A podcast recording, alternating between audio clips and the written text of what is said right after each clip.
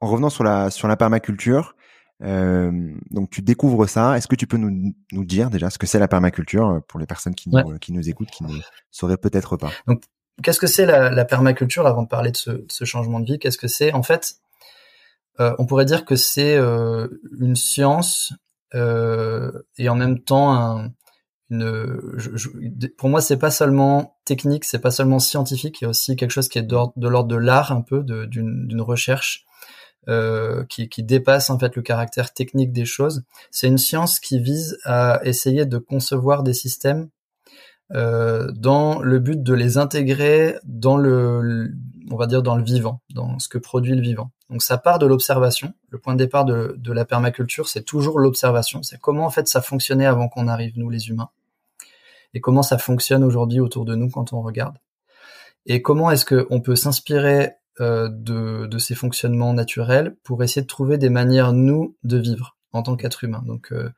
euh, on pourrait dire que la permaculture trouve une de ses racines peut-être les plus importantes dans ce qu'on pourrait appeler le biomimétisme ou la bio-inspiration, c'est-à-dire en gros essayer de copier, de mimer le vivant et d'essayer de coller le maximum à comment ça fonctionne, voilà, et d'essayer d'apprendre du vivant. Une des citations que j'aime beaucoup, c'est celle de Léonard de Vinci qui dit en gros bah, le, voilà le livre le plus le plus important, euh, celui euh, là où on va trouver toutes les, bonnes idées, les innovations euh, les plus importantes, c'est le livre de la vie, c'est le livre du vivant.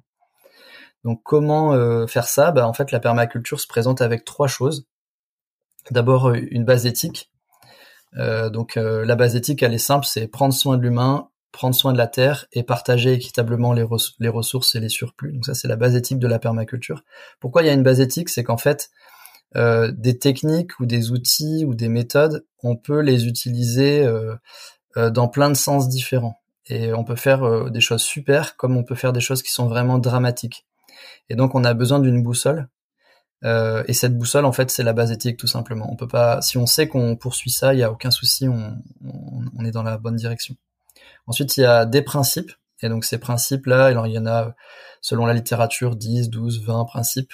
Euh, ce sont les principes du vivant. Donc ce sont des, des lois dans un certain sens, des choses qu'on a observées et qui, euh, qui, qui, reviennent, qui, qui, sont redondantes dans le vivant. Et donc on essaie de, de, de s'inspirer de, et utiliser ces principes. Et puis c'est une méthodologie, ce qu'on appelle le design. Donc euh, en permaculture, on parle beaucoup beaucoup de design. C'est dans le sens, en anglais, design, il y a, y, a, y a un peu deux sens. Il y a à la fois la façon d'assembler les choses dans un système. Donc en permaculture, on va beaucoup s'inquiéter de bah, comment est-ce qu'on organise les éléments dans notre système pour essayer de, mimer au, maximum le fonctionnement du vivant. Et puis dans la notion de design, il y a aussi euh, la notion de volonté, d'intention. Qu'est-ce qu'on cherche à faire? Euh, Par exemple, euh, il y a quelques années, au moment du Covid, là, il y avait une, une, une ONG euh, qui avait euh, travaillé sur les questions d'empreinte euh, d'empreinte écologique et qui, produit chaque année, enfin qui calcule chaque année ce qu'on appelle le jour du dépassement. Donc c'est, tu vois, hein, c'est le jour où on a dépassé, enfin on a utilisé toutes les ressources que la, la, planète est capable de produire en une année. Et en fait, en 2020, donc à la faveur du Covid et du fait notamment du ralentissement généralisé de l'économie, on a pour la première fois euh, repousser euh, la date du, du, du, de ce jour du, du dépassement, alors que jusque-là, elle, elle, avance un peu dans l'année, elle, elle, se rapproche du début de l'année. Et l'ONG disait, euh, bon voilà, on a reculé cette date, mais en fait, on peut pas s'en réjouir. Et le, texte était écrit en anglais parce que ça n'a pas été fait euh, by design, ça n'a pas été fait on n'avait pas l'intention, la, la, volonté de le faire, euh, la volonté collective de le faire. Donc c'est par accident finalement que c'est arrivé.